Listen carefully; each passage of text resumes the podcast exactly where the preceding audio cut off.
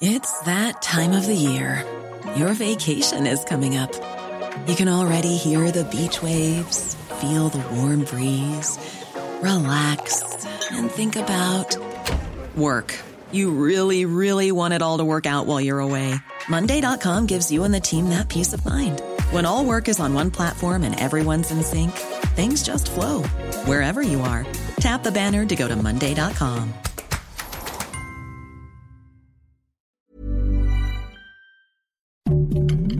Heraldo Podcast, un lugar para tus oídos. Noticias del Heraldo de México.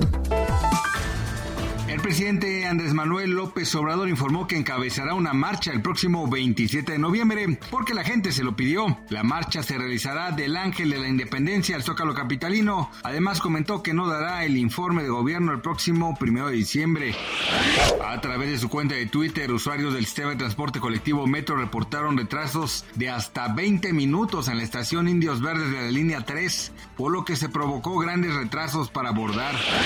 Según cifras de la Comisión Nacional del Sistema de Ahorro para el Retiro en octubre, las administradoras de fondos para el retiro, mejor conocidas como Afores, registraron plusvalías por 83.042.6 millones de pesos, después de dos meses consecutivos de minusvalías. En los primeros meses de 2022, las administradoras registran cuatro meses con plusvalía, observándose la más alta en julio, que sumaron 127.390.7 millones de pesos.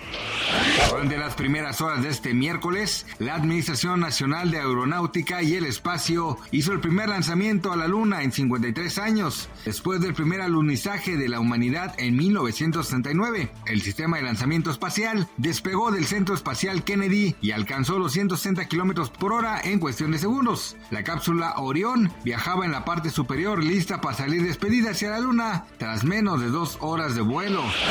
Gracias por escucharnos, les informó José Alberto García. Noticias del Heraldo de México.